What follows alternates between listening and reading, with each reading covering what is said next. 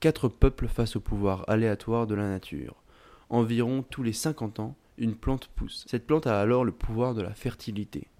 Celui qui la trouve a la prospérité pendant 50 ans.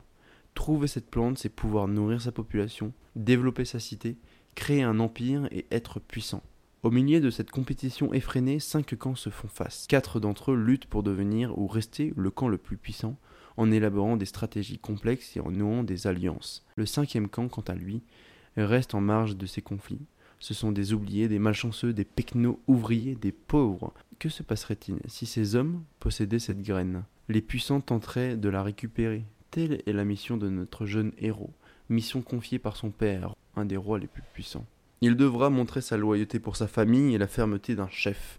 Si vous voulez savoir la suite des événements, des péripéties, si les pauvres resteront pauvres ou si un nouvel ordre prendra naissance, écoutez l'épisode 5 des enculeurs de mouches, Hégémonie.